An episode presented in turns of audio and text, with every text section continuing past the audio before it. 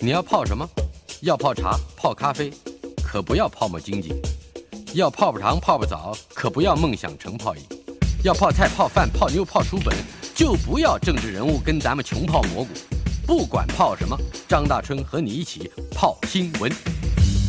台北 FM 九八点一 News 九八九八新闻台进行的单元，我们的老台北。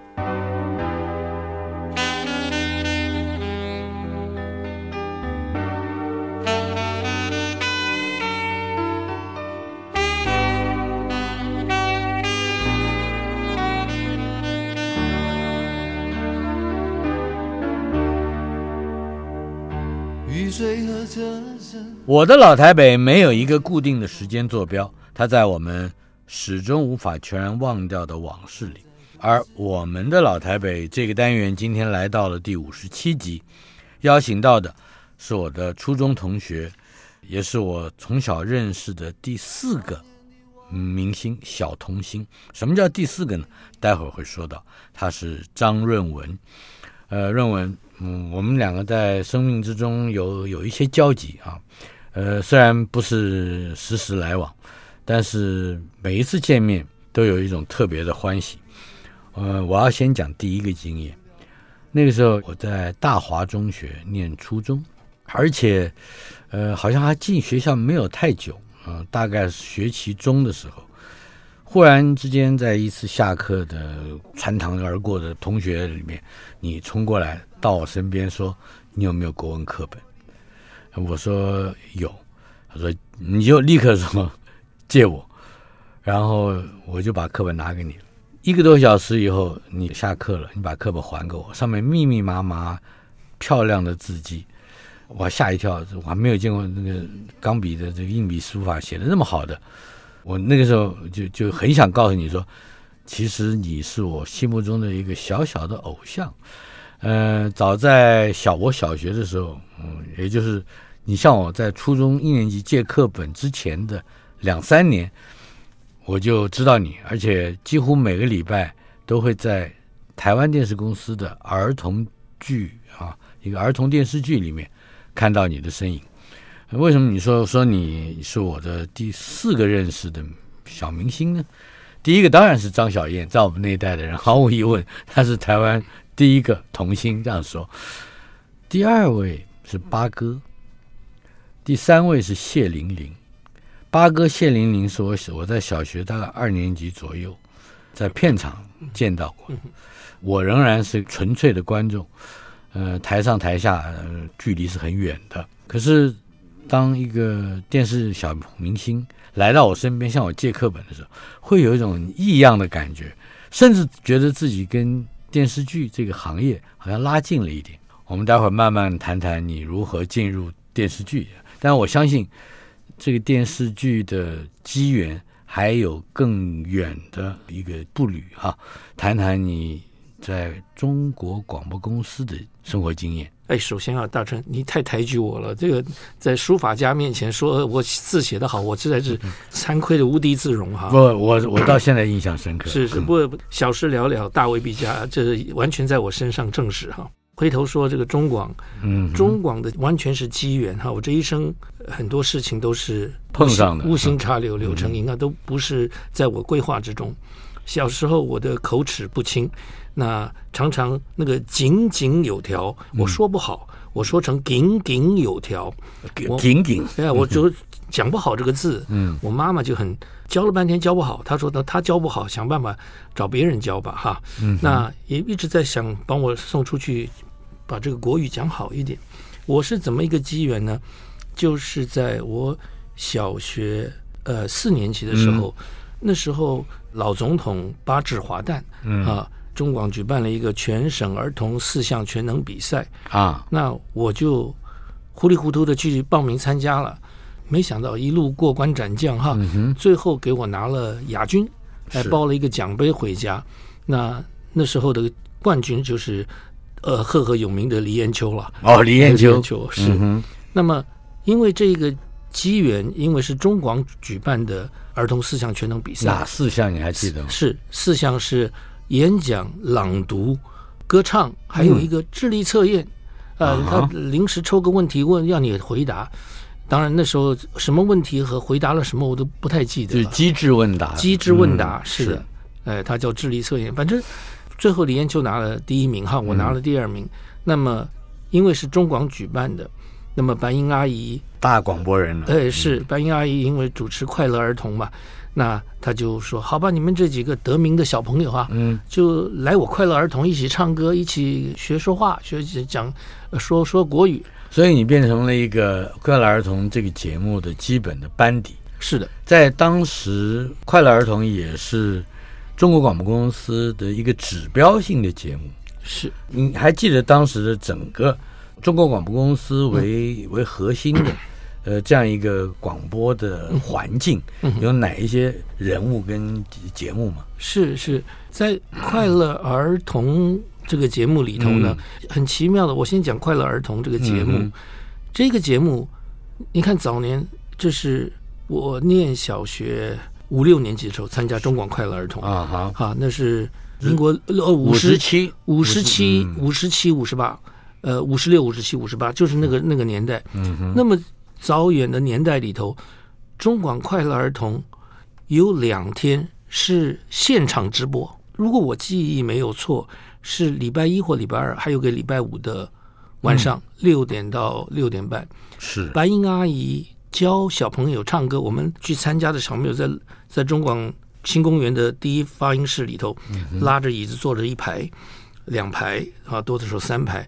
那白英阿姨教大家唱歌。刘善业老师在旁边弹钢琴，嗯，现场直播哦。然后其他几天是录的什么儿童故事啦，什么白英阿姨说故事，又小小朋友来讲故事啊，那个就叫预录了，那就是他要 rehearse，对对，那就是预录。有两天教唱歌，完全是现场啊。那么我就是这个这样子的。呃，每次都跑去学唱歌。我我从小就爱唱歌，嗯、跟白英阿姨学唱歌，跟白英阿姨终于把那个井井有条给说对了。是啊，就这么一个机缘。嗯、然后中广那时候有中国广播剧的剧团，嗯，中国广播公司广播剧团，广播剧团，他们每一个周末会录广播剧。那需要有儿童的声音的时候呢，嗯、小朋友的声音的时候，就跟白英阿姨说：“哎，你的小朋友有谁可以送过来我们这里？”跟我们参加广播剧团的演出。是，所以你也成为中国广播公司广播剧团的一份子了。是，是我们就是小朋友嘛，就是去、嗯、跑去看着大人，在那那时候学了很多啊，说这个呃开门关门就有一个小道具在旁边拉一下啊，就制造那种声音，就会有音效，音效，音效，然后控制室里头的这个叔叔阿姨们说。呃，这个地方 cut，他怎么做什么手势啊？什么时候好像接下去要怎么接，他都做手势，我们就学嘛。是，就蛮好玩。那时候每一次录广播剧之前的是崔小平导播哦，啊，大名鼎鼎的崔小平导播，后来也当过导演，也当过演员，是，而且还涉入了匪谍案，是是，崔这个冤狱是我在那儿给他。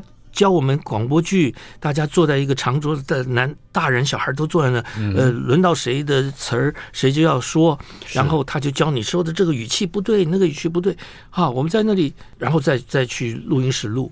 嗯，也就是说，在那个练习广播剧发言的这个长桌子上，嗯、也等于学会了戏剧表现的是这个，学了很多。就是其他小朋友没有这种经验的话，就看不到这些大人们是怎么样，嗯，这个广播时候怎么样做的。那总是听一个小收音机啊，里头声音跑出来，背后是怎么样制作这些东西。那时候学习，那么在那里录广播剧，录了一年左右。有一天去，诶，一直看不到导播，崔导播都没有来。那大人们就交头接耳，在讲悄悄话。哎，这个我这幼小的心灵觉得很奇怪，就喊了一声说：“哎，导播怎么不来？”刚 讲完这句话，后脑勺就被狠狠的一巴掌，不晓得哪一位大人，大人给了我一巴掌，说：“小孩子不要啰嗦。”我就很纳闷，怎么不要啰嗦？那一天就没有录成，广播剧就没录成。然后回到家里才知道，哦，崔导播被抓起来了，什么什么涉嫌到。这个匪谍案什么。对，后来多年以后证实是一个冤狱，是冤狱也国赔了嘛，最后也国赔。可是迟来的正义不是正义，是整个青春就没有了。是，不是那时候除了崔小平导播之外，嗯，还有刚才你提到了很多大名字，其实也都有不少人牵涉进去。是，呃，看起来都是无中生有。呃，是。我记得有一位主持《早晨的公园》的潘启源，潘启源，他曾经还在几乎是同时间，嗯，在台湾电视公司主持一个节目，叫《大同世界》。哦，是吗？嗯，片头就是“大道之行也，天下为公”这一个《礼运大同篇》嗯嗯嗯。的歌曲版，嗯嗯嗯，呃，作曲的是黄友弟。哦，是，我想你你是你是学习这个合唱团，你参加合唱团，一定知道这个名字。是，呃，潘启源也就在摄入了另外一种，说不定跟崔小平那个呃也很接近的一个一个情境之下，也被冤枉了。是，嗯，是，很很可惜哈。哦，您刚刚提到黄有弟先生，这我们岔开一点点。黄有弟先生在他。他一百多岁过世，是他最后是住在高雄。嗯，那在他过世前的一年多，我亲自去拜访他。哦，因为我在西雅图指挥华人合唱团，唱一首《听董大弹胡笳弄》。空山百鸟三环合，对对对对对，万里浮云映阶梯。厉害厉害，我们空山百鸟三环合，对吧？是这一首歌，因为我指挥，我始终抓不到他的真意，不晓得。他这样子做是为什么做？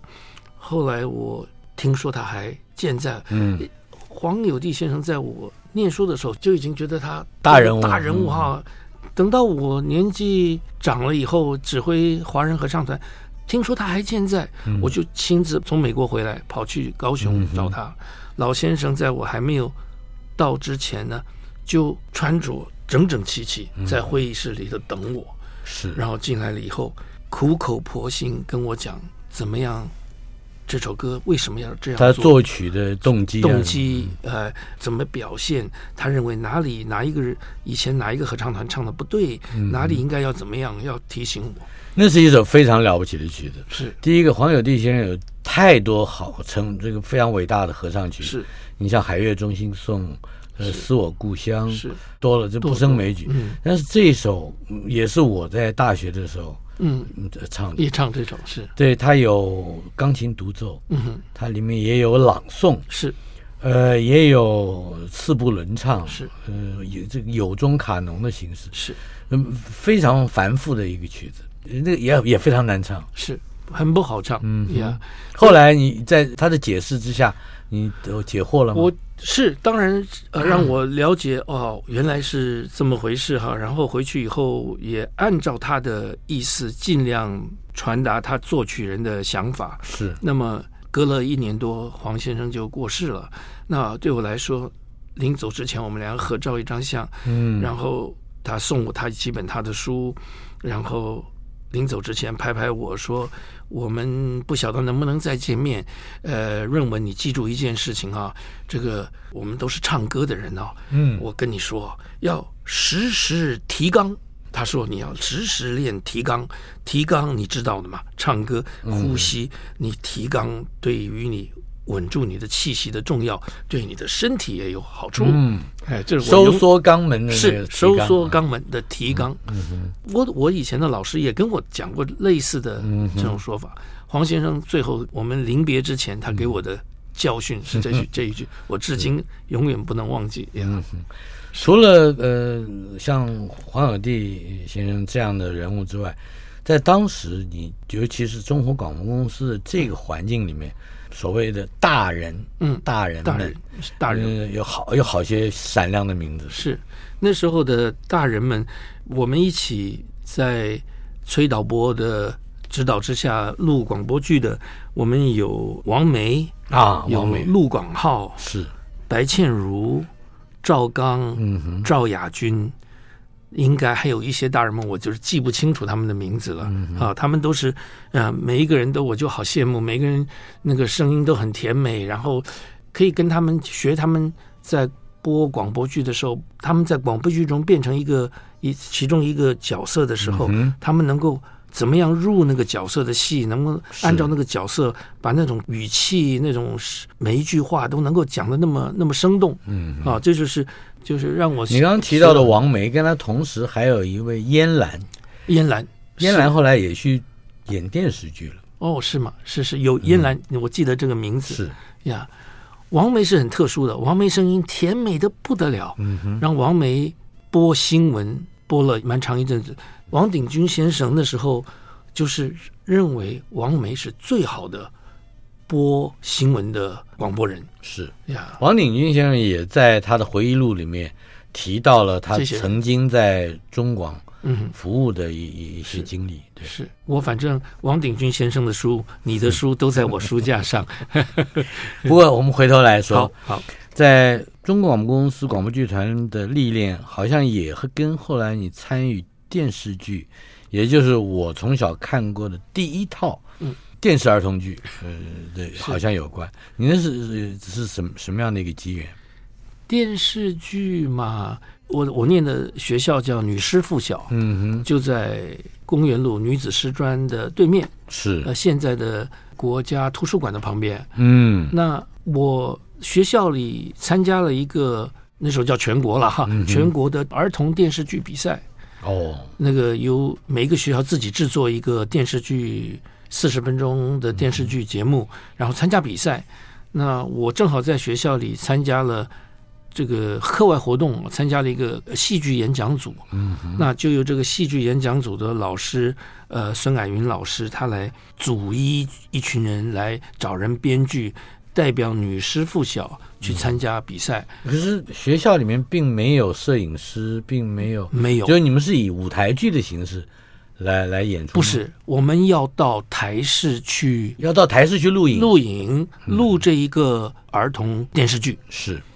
那每一个学校都排时间去录影，在学校里有老师来组织是男主角，对，老师做戏剧指导，指导。嗯，可是到了台视录影之前，是谁做？谁要整个让我们演一遍，然后指导我们一遍？是上官亮。哦，那时候主持儿童世界的一个胖一个小丑打扮的，打扮成像小丑一样，什么通通有奖啊，什么上官亮，现在还活跃在。一部分的这个频道里面的那个小亮哥，就是跟着上官亮。对对对，当时上官亮出场，旁边有两个小朋友，男的是小亮哥，嗯，女的应该是张玉玲吧，嗯，哎，张玉玲总穿的很漂亮啊，小女生打扮的漂漂亮，小亮哥也穿着像个小丑一样这样跑出来，剃个小光头，剃个小光头，小亮。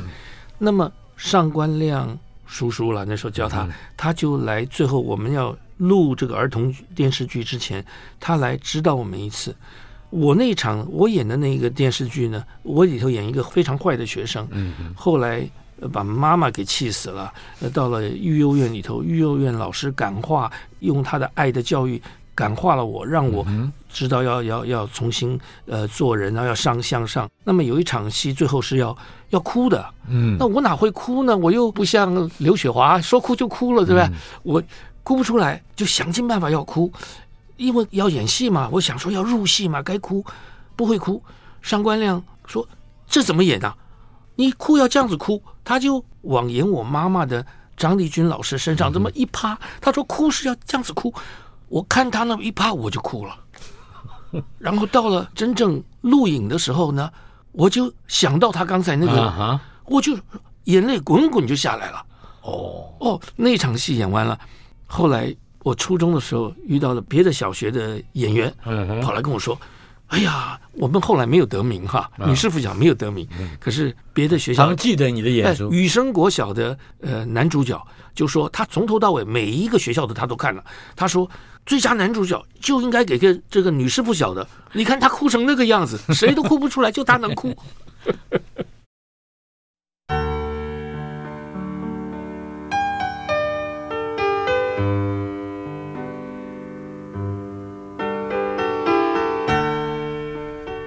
我们的老台北来到了第五十七集，邀请到的是我的老同学，呃，也是现在在美国的建筑专业建筑师张润文。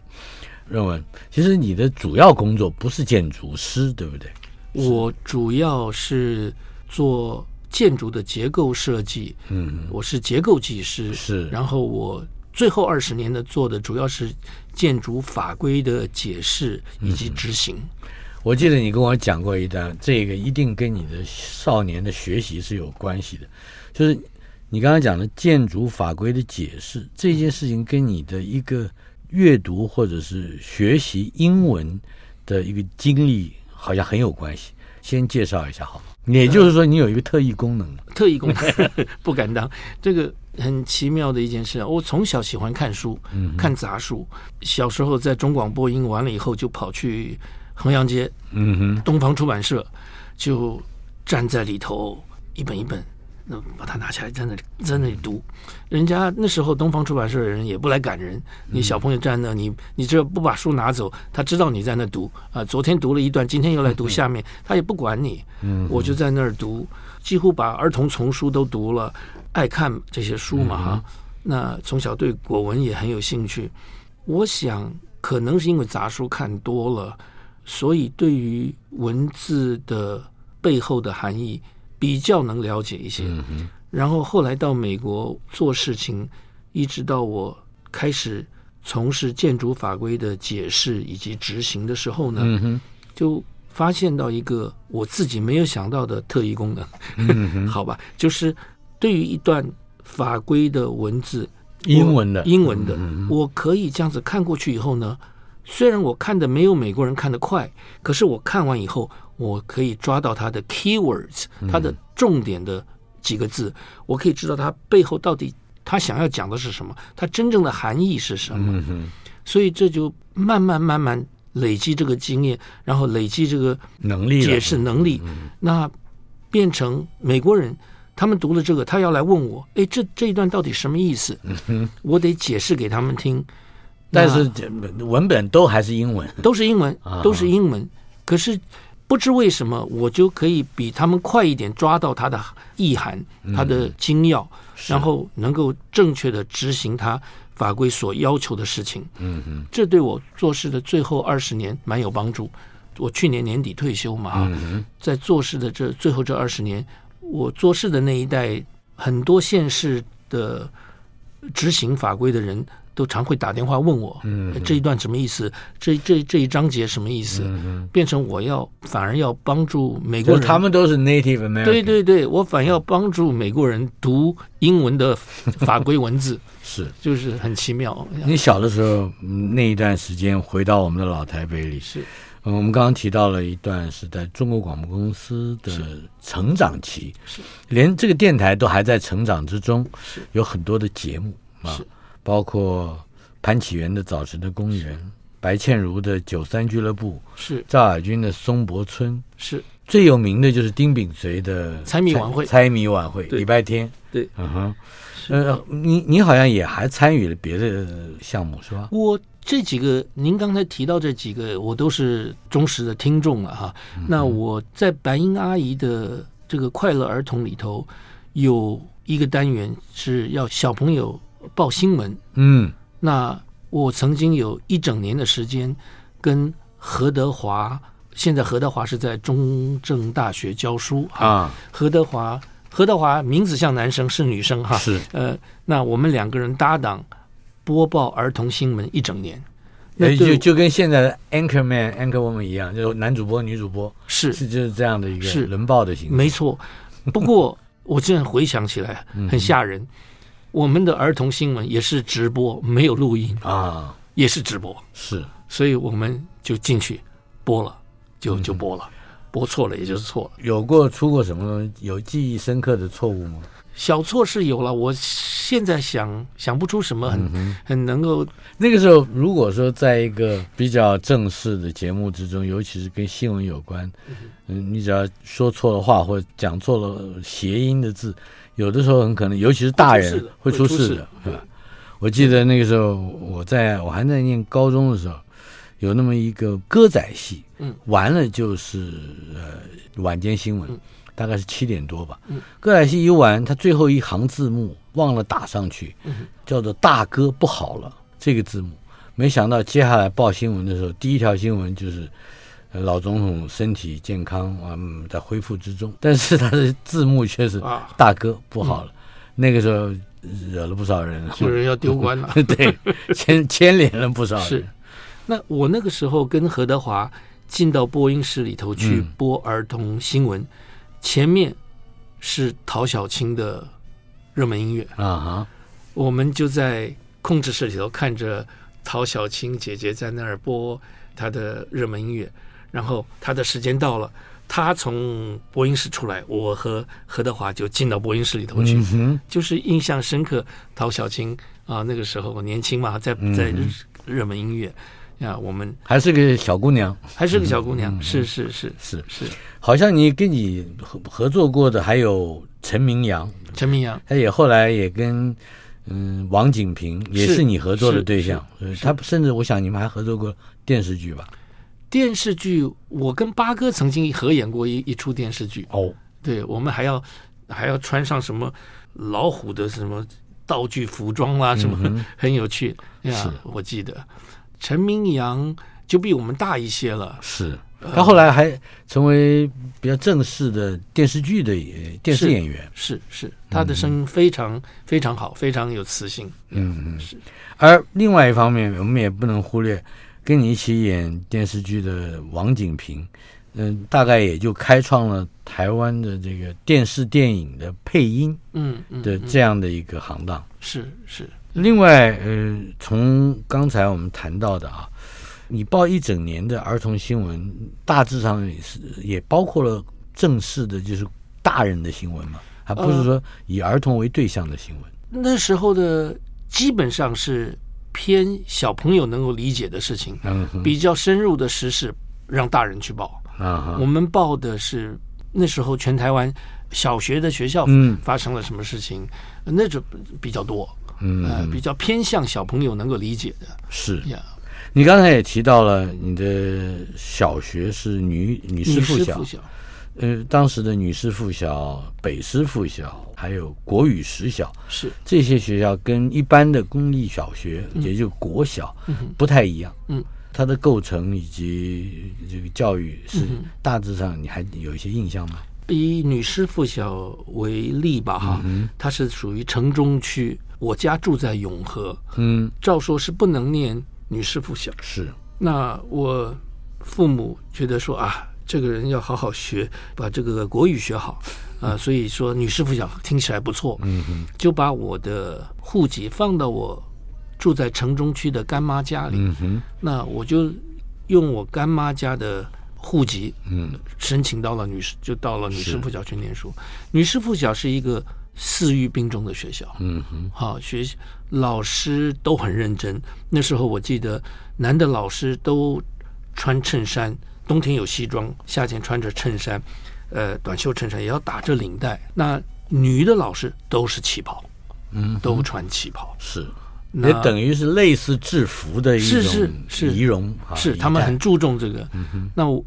老师有些老师凶了，有些老师还好。不过就是私域，像我刚才说他，他他有课外活动的课，大家可以打散了分组。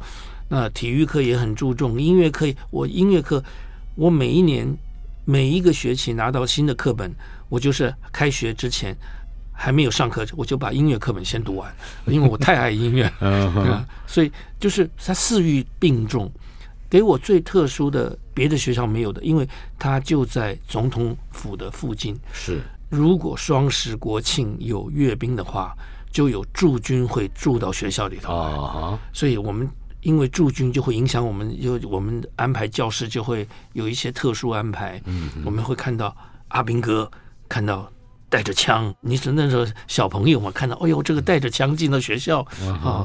坦克车在附近啊，还会有一种亢奋的啊，很亢奋。嗯、然后另外一件事情，因为是女师附小，是女子师专附属小学，是，所以每一年都有一个多月的时间是由女子师专的学在校学生来学校实习。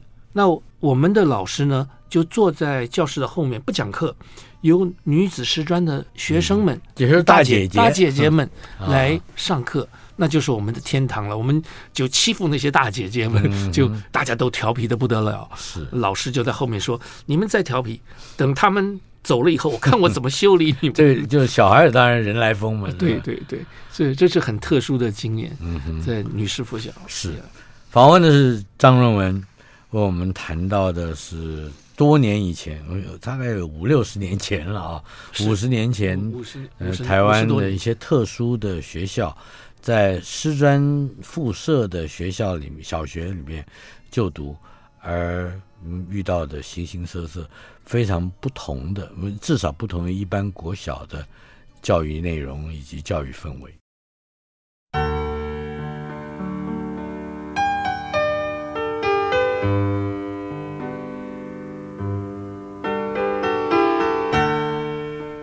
今天进行的单元《我们的老台北》第五十七集，邀请到了我的初中同学，多年以后又重逢，感到非常高兴、非常开心的张润文。润文，你跟我初中的三年同学，我不知道你跟我有没有类似的感觉。我们都是大华初中毕业的，是，是一个私立中学。嗯、呃，私立中学在那个时代，尤其是大华。呃，它是承接着一种特殊的精神而成立的。校长用七个字来形容：破铜烂铁炼成钢。在国中时代之前，只要是考不上初中的，那么大概就要想办法送到私立中学，呃，去教育。所以私立中学接收的可能都是一些在学科方面不见得优秀的同学生们。但是三年之后要把他们打造成钢铁一样的这个这个读书机器，坦白说是有一些不人道的啊。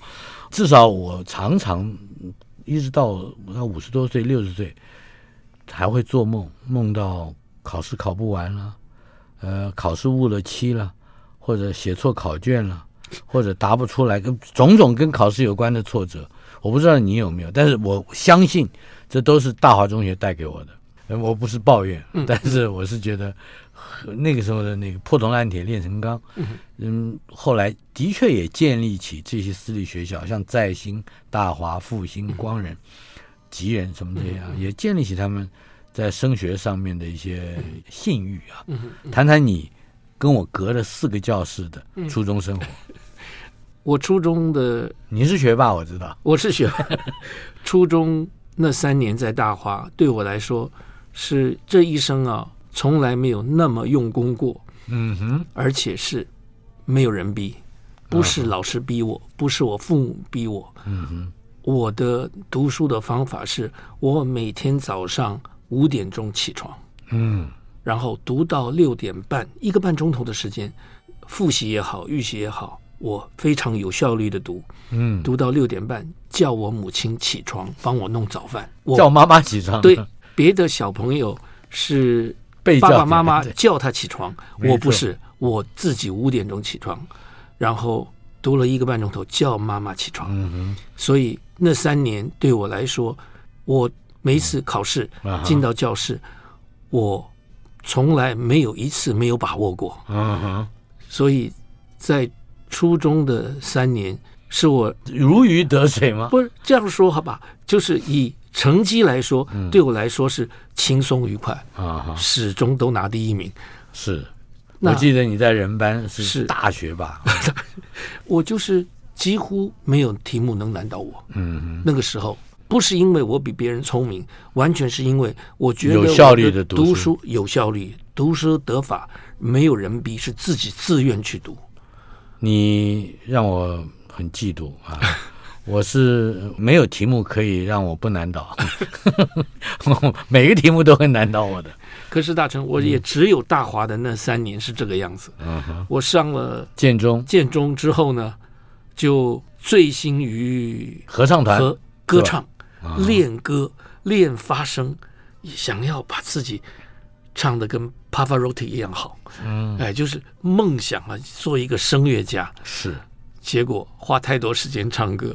后来的确也有荒废了，啊，荒废当然荒废很多。我在网上搜到一篇文章，叫《一生的朋友》，就发表在建国中学的校刊上，是不是？这个是哎，事实上是给校友的一个一个一个，不记得他实在的名称，不是校友的文章，他收集了很多校，这是我多年之后毕业以后，多年之后写的一篇文章，是是医生的朋友，对医生的朋友，嗯，可以谈一谈当时你在建中参与这个，尤其是合唱团是。的一些经历吗？建中是一个很开放的学校嘛。很自由开放，嗯哼，那么很多社团一进了建中，就像进了大观园一样哈，想说，哎呀，那我们这么努力，今天考上了建中，是全国最好的学生在这儿，那我不能只是念书嘛，总要参与一些这个呃自己喜欢的活动嘛。是。那么当年大华初中一班的陈王坤同学啊，就一把拉他，不跟我同班，在我隔壁班，一拉着我说：“走，我们去参参加国乐社。”我们就走到这几个音乐社团的那个小屋子前面。嗯哼，我是跟着陈王坤要去参加国乐社，可是当我走到国乐社的门口的时候呢，那隔了几个教室就传来了合唱的声音。嗯，那个和声，那个纯男生那个和声，那么完美漂亮的和声，就把我吸引住了。是，我就说王坤啊。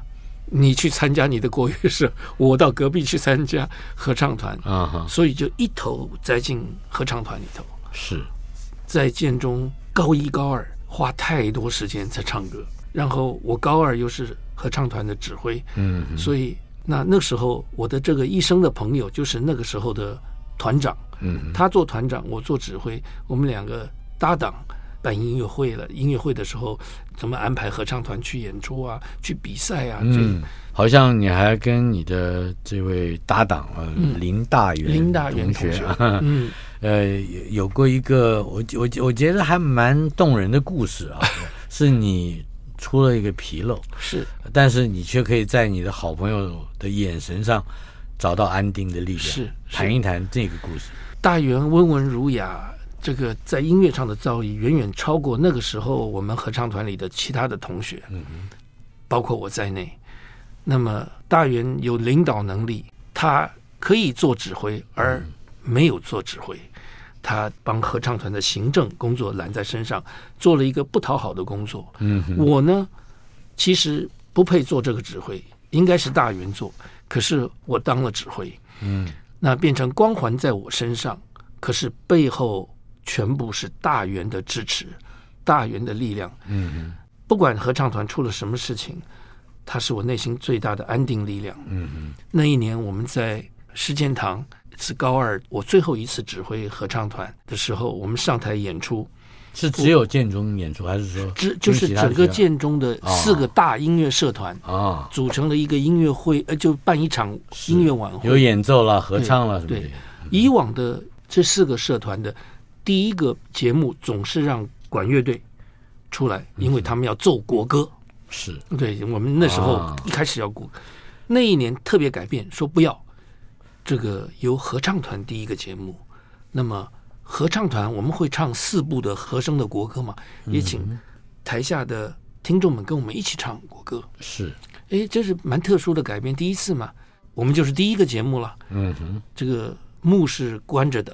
合唱团员都站在台上了，然后音乐晚会开始，幕拉开来了，那个 spotlight 那个聚光灯聚聚光灯打下去，然后我从台后面嘿潇洒的闪亮登场，我这一上台就啪啦摔了一个四脚朝天，台下就一片哗然。到今天我听那个录音带还听得到那个有女生的尖叫声，然后底下哈哈哈又有人笑，然后我摔了一个四脚朝天呢。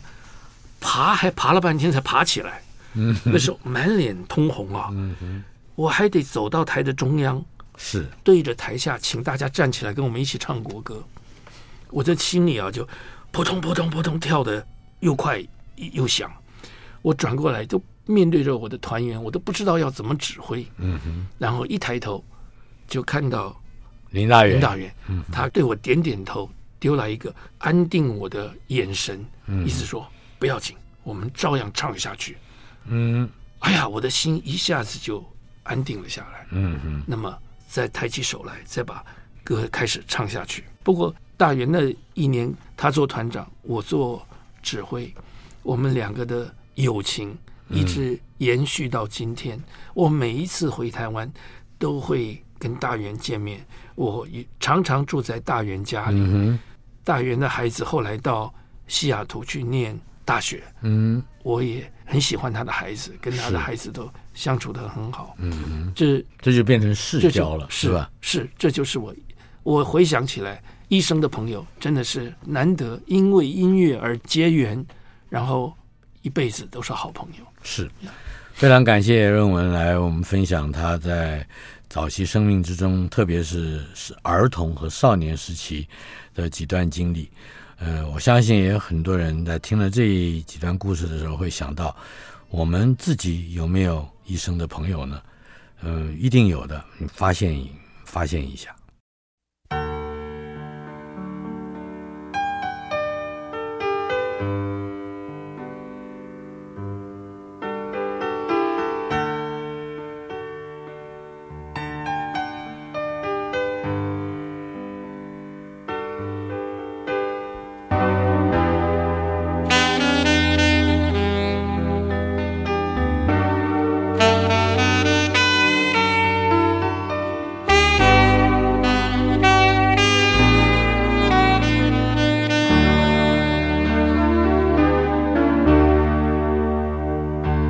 雨水和车声拥挤在窗口，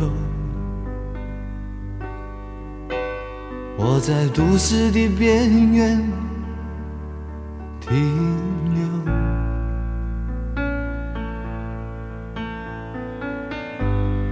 少年的往事在回忆中消失，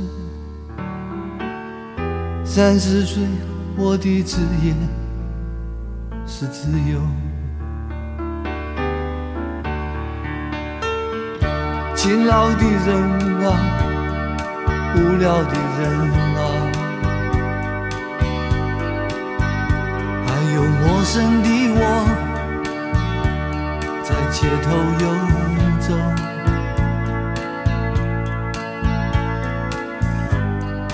白色的墙柱。玻璃的黑幕，藏着改变社会的任务，告诉